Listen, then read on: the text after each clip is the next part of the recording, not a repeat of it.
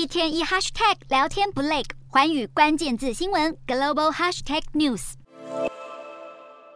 美国主办的第一场太平洋岛国峰会，一口气请来十四个岛国领袖与代表，目的明确，只有一个：推行印太战略。拜登喊话，太平洋岛国不能缺席。眼看北京最近积极走访南太拔庄，拜登输人不输阵，也送出大礼包，承诺将投资岛国八亿一千万美元，其中一亿三千万用来对抗气候变迁，强化公共卫生及粮食安全；五千万协助拼疫后复苏，观光还有盖基础建设。关于外交也有重大举措。其他外交作为，还有指派美国前驻斐济、吉里巴斯、东加及诺鲁大使 Frankie Reed 担任第一位美国对太平洋岛国论坛特使，在太平洋岛国增设外交使馆等等。另外，美国国际开发总署也计划二零二三年九月前在斐济开办公室。不止美国，印太战略也是英国外交政策的重中之重。科维利强调，印太稳定对英国至关重要，毕竟全球百分之六十的贸易都经过此地。如果中国搅乱区域，和平，英国政府绝不会视而不见。